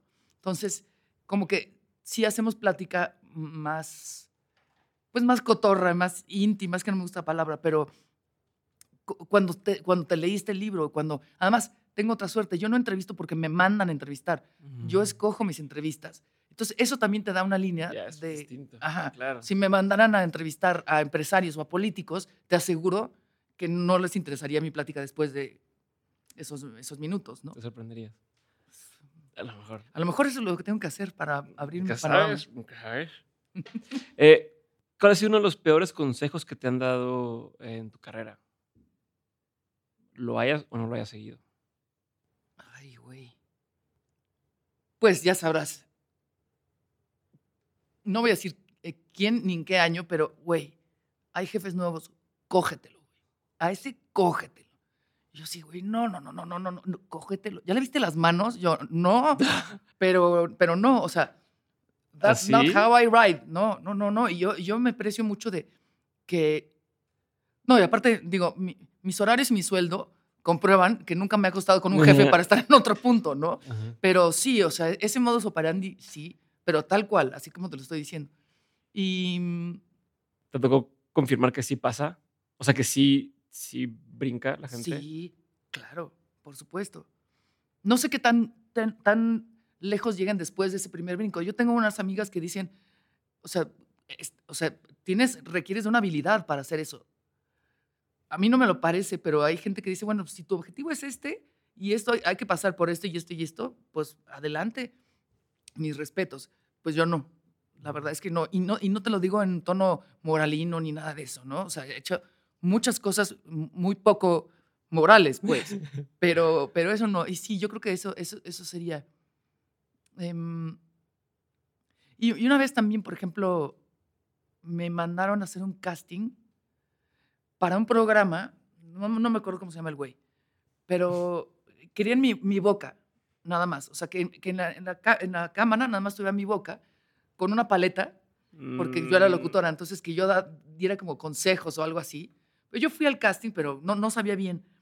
Y, y este güey dice, ahora sí tráete las perrotas. Y yo, ¿qué? Pues, ¿quién sabe? Y llegan como cuatro chavas, todas en bikini, todas llenas de aceite, llenas de este, florituras en el pelo, con mallas, con medias así como de licra. Y, y así, aparte de todo, olía a- a como a aceite de coco. Ajá. Yo dije, mierda, estas son las perrotas. Yo no- te juro que no entendí. Una perra aquí, otra perra acá. Así, así, así, con Ajá, ese ajá. lenguaje. Y no tienes idea de cómo me arrepiento. Estaba muy chavita, pero cómo me arrepiento. O sea, no, no tomé la chamba. De hecho, no hice el casting. O sea, como que dije, no, ya. Este, le dije a mi cuate que me había llamado, le dije, güey, yo para este programa no sirvo. Y, y ya me fui. Ay, no, no, es dale chance, es que ese güey es así. No. Pero no, ¿cómo me arrepiento de haberle dicho, así te estás refiriendo? O sea, hoy en día sería imposible o alguien al- saltaría. Pero en ese entonces era tan horrible. O sea, sí, nunca se me va a olvidar. ¿Sí cambió la industria? No, está cambiando algunas cosas. Estamos en la punta del iceberg. Este, ellas y ellos. Es decir, el, yo me peleé mucho con mi papá. Mi papá tiene 78 años. Ujú. La primera marcha que rompieron todo. Estas viejas revoltosas, argüenderas, no, chingadas, esas no las representan. A ver, papá, tienes dos hijas. Si tú, una de tus hijas amaneciera desollada, violada, en un canal del desagüe, ¿no rompes todo? Destruyo la ciudad. Ah, güey. Entonces, e- es, es poco a poco ir haciendo notar esas cosas. Mi papá no va a cambiar, pero por lo menos darle un poco de batalla. Em, sí, sigue habiendo, o sea, mm, el decir ellos y amix no va a cambiar el discurso si no se cambia desde abajo. Ujú. Es decir, el Concepción Company, que es una lingüista muy buena que yo respeto mucho, decía así, cuando en el mercado la señora llega, mis hijes, ya llegué por mis hijes, ah, es que algo ya Ya cambió. naturalmente. O sea, yo veo más factible que se acepte el decir pizza que decir amix o, o- o amigues, ¿no? Porque eso sí viene de un uso y costumbre del lenguaje. Y también, lo que ella dice que es bien interesante, es que al hacer estas cosas, estás cancelando la oralidad, que al final es lo que transmite el conocimiento, la, la primera forma de comunicación. Entonces, si pones a mix con X o con arroba, estás cancelando una posibilidad. Y otro, que no sea un aplacador de conciencias. No por decir mexicanas y mexicanos, está siendo incluyente. Tu Claro. discurso y tu comportamiento es exactamente el mismo, de mierda, pero estás diciendo mexicanas y mexicanos. Entonces, eso creo que es la punta del iceberg. Pero sí, necesariamente, necesariamente por acciones como estas, violentas, necesarias, sí, sí, necesariamente hay un, hay un cambio de página, pero no creo que ni siquiera tus hijos, si es que tienes algún día, o hijes, vayan a verlo. Es un cambio que tiene, no tiene que, pero me parece que va a ser muy poco a poco. No lo vamos a ver del todo, pero sí no creo que haya vuelta atrás. ¿Cuál ha sido uno de los mejores consejos que te han dado? Si no te gusta el calor, no te metas a la cocina. Eh, eso me lo dijo mi jefe, mi papá, porque un día este, me mandaron a cubrir los Grammys A Los Ángeles. Yo estaba en W, esto haber sido 99.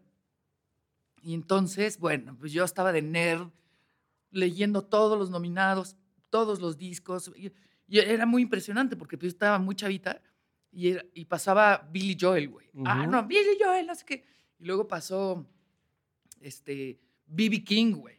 Luego pasó Shakira, pero no me importaba, o sea, yo estaba feliz. Luego pasaron los caifanes, entonces yo estaba ahí como de corresponsal. Y luego pasó Ozzy Osbourne, güey. Y entonces le doy la mano, viene todo Qué tembloroso. chistoso los nombres que me estás diciendo.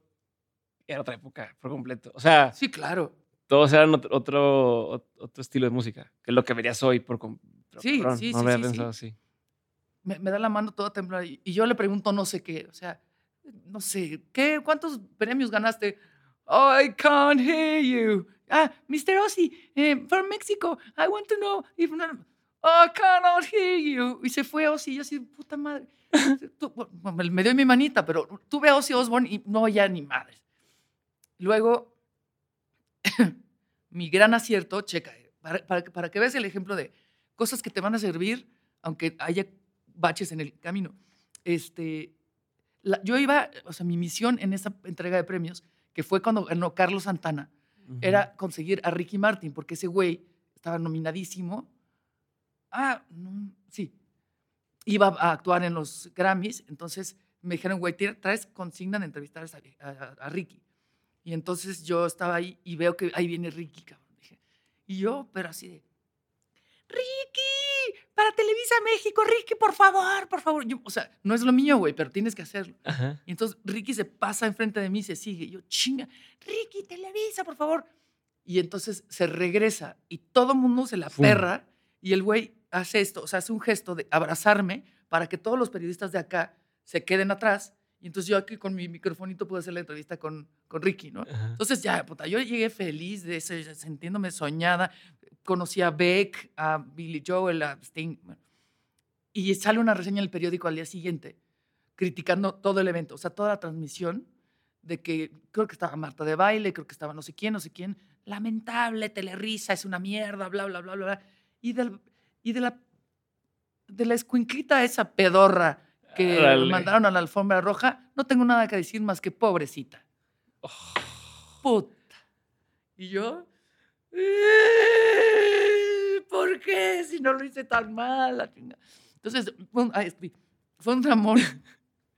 y ¿Sabes quién lo puso? O sea, nunca le dijiste nada a esa persona. no, no sé. No tengo ni idea que. Y este, y entonces le conté a mi papá y me dijo eso. Me dijo, así está el pedo. Si no te gusta el calor, no te metes a la cocina. Ay, güey, y sí, a la fecha lo tengo. ching- ¿Qué es un consejo que tú antes dabas como un buen consejo y con la experiencia, con el tiempo ya no darías? Ay, no sé. Mm.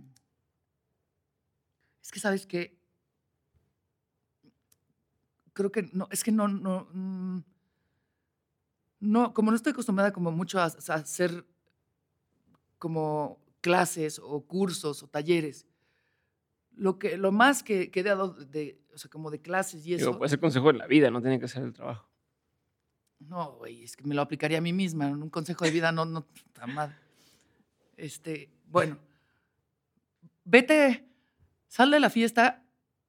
¿Cómo es? A- Sí, vete de la fiesta antes de que la fiesta acabe contigo. Ese es un muy buen consejo que he seguido al pie de la letra.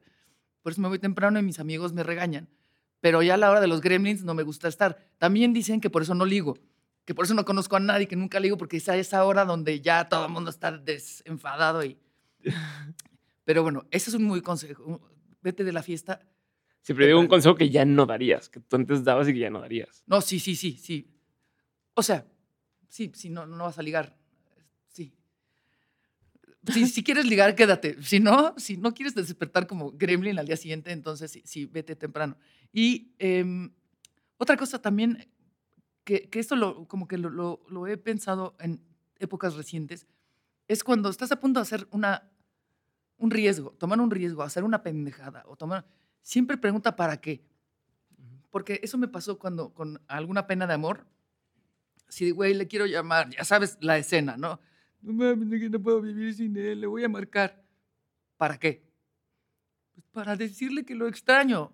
¿Para qué? Pues para que sepa que yo también estoy sufriendo. ¿Para qué? Pues igual nos vemos. ¿Para qué? ¿Quieres volver con él? No. Entonces no le marques. O sea, todo ese diálogo lo tenía yo conmigo misma, pero, güey, meses, así amarrándome las manos. Pero sí, ¿para qué? O sea, o en, o sea, en laboral. Voy a decirle a este güey que es un este, misógino, este, abusador, por cómo trató a mi amiga. ¿Para qué? Va, o sea, ¿va a cambiar algo? Sí, sí, ok. Pues no, no. O sea, e- esa pregunta, cuando estás a punto de hacer algo un poquito arriesgado, sí es importante replantearte para qué en todo. Y. Eh, son muy buenos consejos. Mi pregunta original fue un consejo que antes dabas como un buen consejo y que hoy crees que es un mal consejo, ah, sí, sí. ¿no? Digo, son muy buenos consejos. Está chingones. Sí, no sé. es que doy muy buenos consejos. A este cabrón. No sé. ¿Ibas a decir una más? No. Eh, em, en radio, algo que aprendí y que no practico, porque una cosa es darle consejo. ¿Qué quieres decir? Hay veces que en los cursos de locución la pregunta más complicada es ¿qué quieres decir? ¿Qué Shakira no debió haberle dicho a Piqué? Que porque, porque un día antes ya le había hecho una canción. No, güey. De A a B. Y si acaso, C. Pero es como este, less is more, como dicen en inglés. Ujú. Entonces, eso que no se ha concretado en mi vida. Es decir, ni en mis respuestas ahorita, ni cuando estoy al aire, pero me encantaría aplicarme ese consejo. Y si no lo tienes eso en mente, imagínate. Mm, bueno. Sería más. ¿Qué es algo que la gente no sabe de ti y que si supiera le sorprendería? Aparte que bailaste ballet 15 años. No, no, no, eso ya he sabido.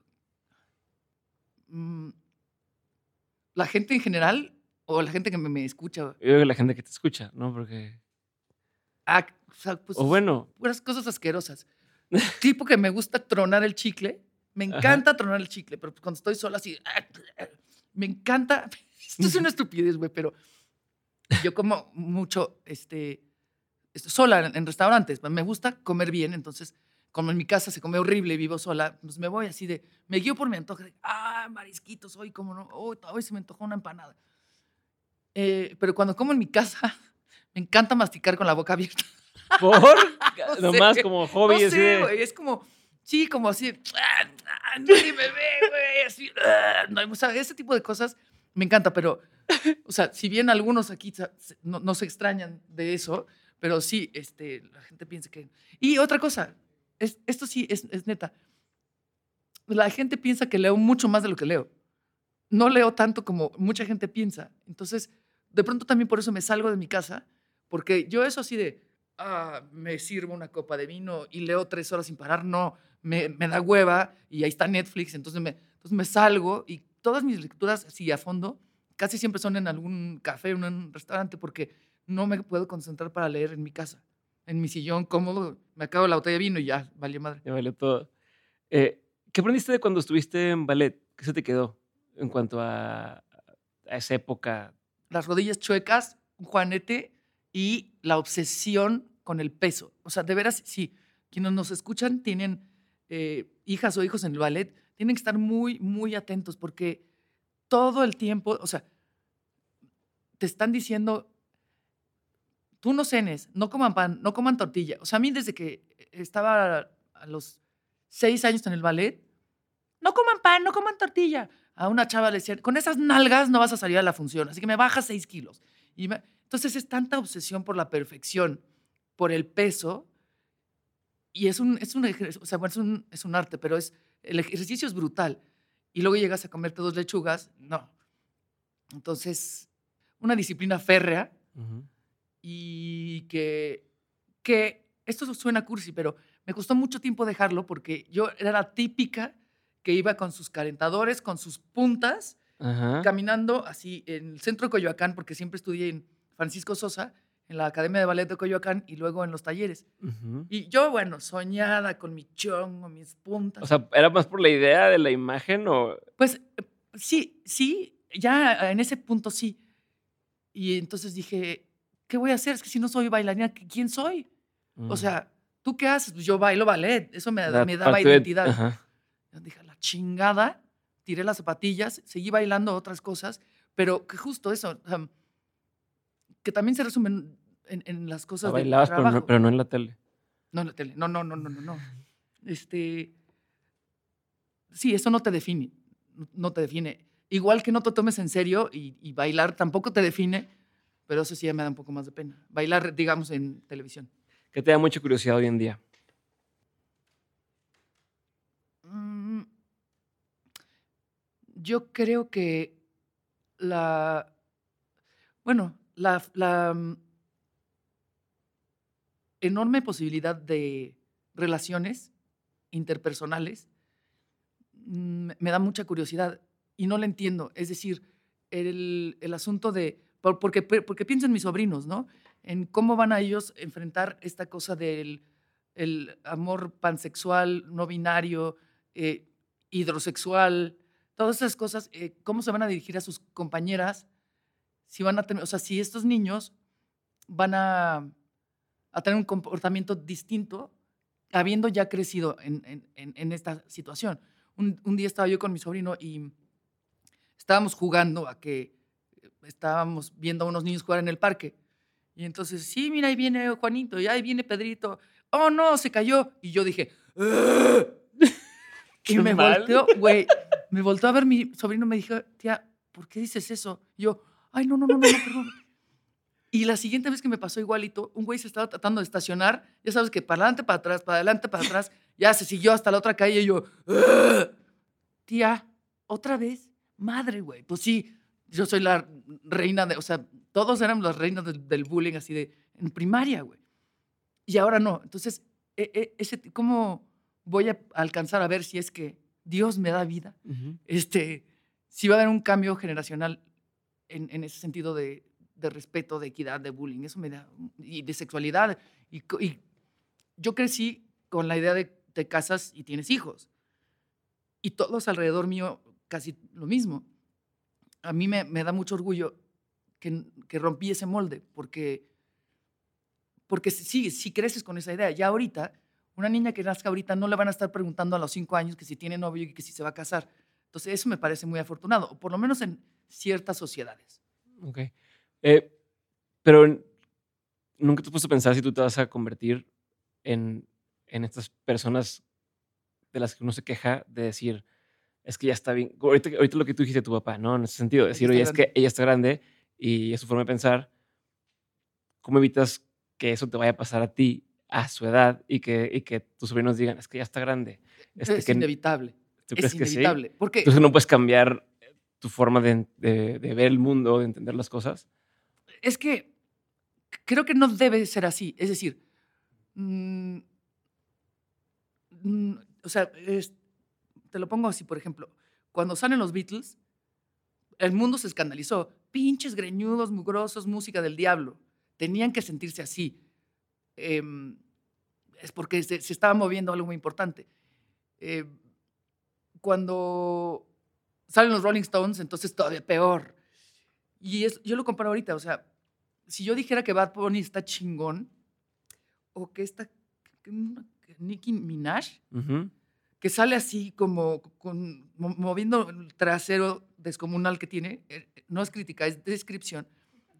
Yo, o sea, yo soy esa tía que dice, ay, qué horror, esto en mis épocas no, no, no se veía bien, ¿no?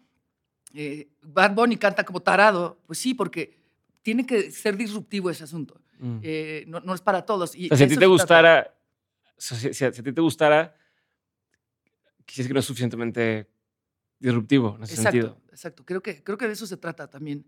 Em, entonces, cre- cre- creo que no. O sea, yo acepto que mi papá no, no, este, no entienda muchas cosas. Le doy bronca en algunas cosas y las otras ya dices, bueno, ya, güey, ¿no? Entonces, espero que mis sobrinos si- si algún día me van a decir, ay, tía, es que tú ya estás muy ruca. Y eso querrá decir que viví muchos años, güey, porque mis este, usos y costumbres no son muy saludables. ¿Qué es algo que la gente tiende a decir y que tú dices, eso es bullshit? O sea, qué frase tan pendeja. O estos dichos, estos pensamientos que... Ah, híjole, ¿tienes tiempo? Todo pasa por algo. Sí, por pendejo, por ejemplo, güey, ¿no? O sea, eso es- Dios sabe lo que hace. Este, todo pasa por algo. Este, no hay mal que, por bien no venga. Mame. O sea, todo lo que tenga que ver con cosas positivas. Eh, O sea, me parece consuelo de tontos. Y, y sabes que lo que necesites, aquí estoy. No, cabrón, lo que necesito es que, no sé, mi exnovio esté vivo, güey, ¿no? No, mi mejor amiga, no, no, no. Entonces, son, son frases que todos hemos dicho y que son muy vacías. Entonces, yo, por ejemplo, cuando alguien se enferma o cuando alguien está triste, mi primer dices, impulso es decir, lo que- chido, güey, ahí te ves cuando estés de mejor humor, güey. No, trato de justo eh, eh, decirle, te dirá lo que necesites, pero sé que lo que necesitas es, no sé, justo eso, que tu perro no se haya muerto. Pero si quieres mentar madres donde tres horas, para eso sirvo. O, Ok. o sea, como tratar de sí, no caer en el, en el lugar común, es inevitable. O sea, no vas a llegar a un funeral, y funeral? vas a decir, se lo merecía por culero, ¿no? O sea, güey. es lo que es, pero, pero bueno, pues, intentar de ser lo más auténtico posible. Ok. Qué gacha. Qué gacha. ¿Y ¿Qué es algo que la gente tiende, tiende a decirte como un cumplido y que tú consideras que más bien es un insulto? Este. mm, Pues, ¿sabes que Un poco ese, asunto de. Ay, güey, pero tú. tú, tú, a ti te vale madres el mundo, tú eres súper alivianada. Y yo así, güey, retorciéndome con tortícolis, eh, to- tomando antidepresivos, güey. No, te respeto para mi neurosis. Entonces sí, sí, sí, puede ser eso. Mariana es súper alivianada. Yo, yo creo que sí, porque sí soy muy, muy angustiosa. Ya, ¿Qué tipo, ¿Qué tipo de cosas te angustian? ¿Qué te abruma? o sea, que se haga de noche y no pueda dormir. Que sí, sí, no, el insomnio está estás, pero estás abrumada Claro. por adelantándote a, y si no duermo, ¿haz de Sí, cuenta? sí, Ah. sí, sí, sí, claro. ¿Y qué pasa cuando estás, pues, no duermes? O este, me angustia muchísimo este, pensar en que tomé la decisión de no tener hijos porque me iba a angustiar, pero tengo dos sobrinos que adoro, entonces nada más de pensar que un día en el parque este, les puede pasar algo, o sea, güey, yo me veo un, una- una- un piquete de mosco y ya estoy hablando al centro de dengue de Costa Rica, güey, porque ya me estoy muriendo. Ujú. O sea, soy muy aprensiva también con. O sea, si me da un poquito de dolor de cabeza, güey, es un tumor. Ya. ¿no? O sea, y todo, todas esas cosas me angustian muchísimo de, de salud y los accidentes me ponen muy, muy mal. ¿Tu familia es así? No tanto. Saliste así de... Sí, fábrica. sí. Sí, sí. O sea, podría culpar a mi mamá, pero no, son, son, son personas muy especiales, mis papás. no te puedo hablar gran cosa, pero sí. Sí, soy la más preocupona. ¿Cuál ha sido uno de los aprendizajes que te dejaron tus papás? Eh, trabajar mucho. Este, le hubiera bajado dos rayitas a la disciplina de mi mamá, Ok. porque sí era sargento. Em, pero sí, mucha disciplina de, trabajo, sí, supongo que eso. Y eh, de parte de mi papá también e- ese gusto por los amigos, la responsabilidad, el trabajo y los amigos. Ok. Libros, película, documental, serie, cualquiera de estos, eh, no tienen que ser todos, pero que hayan marcado un antes y un después en tu forma de ver el mundo. Entiendo que está este que hablamos todo el tiempo, pero ¿de alguien más? Bueno, em, Cortázar, sin duda. Em, este, mencioné Momo de Michael Ende porque, o Mijael Ende, porque fue el primer libro que leí ya por, o sea, por voluntad, como a los 13. Y eso me hizo lectora. Ese, ese fue el- mi libro puente, pues. Películas, pues Woody Allen, sin duda. Padrino, sin duda. Por supuesto, Vicky Lebowski, que la amo con toda mi alma. Amo, esa película de principio a fin. Este. que será la cursisísima de la Sociedad de los Poetas Muertos también, que es, inevitable llorar. Series, por supuesto, Los Soprano, sin duda alguna. Me encanta House, me fascina Doctor House, me, me parece un personaje increíble. Y sale mi parte fresa y cursi. Modern Family me encanta, Ah, güey, me encanta. O sea, le- los guiones de, y los personajes me parecieron. Cuando la vi, o sea, el, el cartel dije, ay, típico, la chava buena con el millonario, una- un matrimonio gay, no sé. Pero a la hora que, la- que lo vi, sí, me parece grandioso. Eh, discos, definitivamente el Free Willing de Bob Dylan. El, em, pero no es el que más me gusta, pero fue mi entrada también a, Dylan, Leonard Cohen, I'm Your Man. Mm, Velvet Underground puede ser también. Velvet Underground con Nico, sí. Em, Janis Joplin, Pearl. Tom Petty, Full Moon Fever y Wildflowers. Esos así son. Probablemente. mm, no sé, algo que oían mis papás o algo así, pero. Mm, mis papás oyen mucha música clásica, entonces como que le agarré repele. ¿Qué, qué te han venido a enseñar o cuál ha sido uno de los aprendizajes eh, que a lo mejor que no te esperabas, pero que te dieron tus sobrinos? Ay. Pues mira, sí, e- esta cosa de... mm, Es que si tú no eres mamá, no conoces el amor, me parece una grandísima pendejada. Y, y nos lo dicen todo el tiempo. No eres mujer, no estás completa. Y yo sí, güey, yo no voy por el mundo con medio torso ahí, güey. O sea, y sí soy mujer, me consta. Y, y sí conozco el amor, también me consta. Pero sí entendí que es otro tipo de amor, que tampoco es el de madre. Y, y que no se reconoce a las tías y a los tíos tanto como debiera. O sea, hay día del abuelo, día de las madres, día del niño. ¿Dónde está el día de la tía o del tío? Creo que hay que reconocer esa. Esa es una, una misión que tengo. Y, em, y que la maternidad no es para todas ni para todos. O sea, eh, este asunto de, de, sí, es que eres incondicional y que todo es muy bonito, no. O sea, eh, la llegada de este niño me enseñó lo horrible que puede ser, lo angustioso que puede ser y que no te lo cuentan porque todo el mundo quiere que tengas hijos, pero sí, sí, yo, yo diría, las mamás que si han atravesado o están atravesando, sobre todo las mamás, porque eso de que estamos embarazados, no, güey, o sea, tú no tienes las manos hinchadas, las patas hinchadas. Que no esperen que vengan a cantar Los Ángeles desde el primer día, como nos ponen en los anuncios de televisión, que es mucho más complejo y no por eso menos satisfactorio o lo que sea, pero, pero sí, no, mis respetos para las maternidades. ¿Cómo te gustaría que te recuerden? Ya me estás matando, cabrón. Este. En 80 años o en 100 años. Ah, perfecto. Este. Mm, o sea, si, si dejo una. O sea, desde un chiste o hasta un libro o hasta una canción, yo creo que eso, eso es mi misión en la vida, por así decirlo. Eh, porque a mí me ha dado tanto eso que, que sí he recibido muchas veces correos así de... Cuando se murió Leonard Cohen, por ejemplo, me, me hablaban a darme el pésame como si hubiera muerto mi abuelito. Me decían, es que gracias a ti escuché esa canción y ya después me fui a otro, otro disco, a no sé qué. O este, estamos en un club de lectura leyendo el, este libro y este que me recomendaste.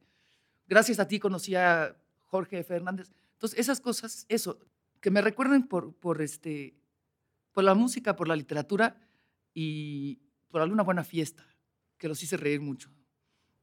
Puede ser. De todo lo que has vivido, tanto en lo personal como en lo laboral, has tenido un montón de aprendizajes. Si tuvieras que quedarte con tres aprendizajes que quisieras tener siempre presentes, ¿cuáles serían? Y que has Mm, que no se te olvide que aprendiste eso, ¿no? Tenerlas así como brújula. Bueno, no sé si corresponda, pero primero, mi, como mi valor por excelencia es la lealtad. Mm. Es lo que más me duele, la deslealtad es lo que más me duele y es lo que siempre procuro, ¿no? Con, con los demás, la lealtad. Em, la disciplina, no disciplina cuatro de la mañana hacer yoga y comer vegetales este, orgánicos, no, pero pero, sí, o sea, sí, porque me gusta mucho mi trabajo. Entonces, me, me gusta mucho siempre trabajar. Entonces, no sé si la disciplina, pero sí sería la lealtad, el trabajo. ¿Disciplina o trabajo? Ya mezclaste. No, es que sí. Es que, es que van juntos. ¿O para ti qué significa disciplina? ¿O qué te refieres con disciplina? Justo eso, que, que, no, que no llegue a ese punto en que justo vaya yo a presentar un libro que no leí, pero pues ah, ya me hice concha este, o que justo, o sea, que, descuide eso por estar en un lugar que siento yo que ya está, estoy del otro lado. Mm. Entonces, esa, esa, disciplina para el trabajo. La lealtad que conlleva también a, los, a las amigas y a los amigos. Y, ¿qué he aprendido? No sé, que hay que hacer ejercicio, güey. No sé, supongo. supongo. Pues sí, sí, sí, eso ya... ¿Haces? sí, poco. poco, pero sí hago. Pero por eso, por... Por eso sé que digo que... Ajá, porque... O sea, yo con mis amigos hemos dicho, hay que hacer todo lo posible para que lo que más nos gusta hacer, que es juntarnos, beber y comer, lo podamos seguir haciendo toda la vida. Porque ¿cuántos no van quedando, o sea, o en la religión, o en la abstinencia, o en la nona? O sea, entonces, justo eso, ¿qué es lo que tengo que hacer para justo lo que más disfruto, poderlo seguir haciendo siempre y no que sea un día un no absoluto para mí. Gracias. Gracias, Mariana. Gracias a ti.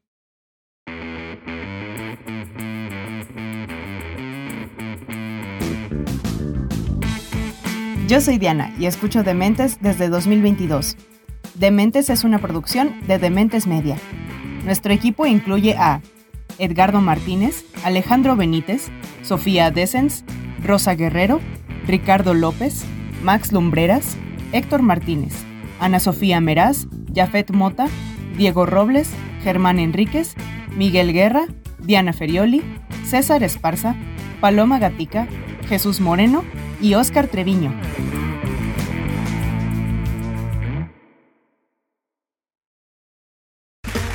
Okay, round two. Name something that's not boring. A laundry? Ooh, a book club. Computer solitaire, huh? Ah, oh, sorry, we were looking for Chumba Casino. That's right. ChumbaCasino.com has over 100 casino style games. Join today and play for free for your chance to redeem some serious prizes. ChumbaCasino.com. No purchase necessary. Full prohibited by law. 18 plus terms and conditions apply. See website for details.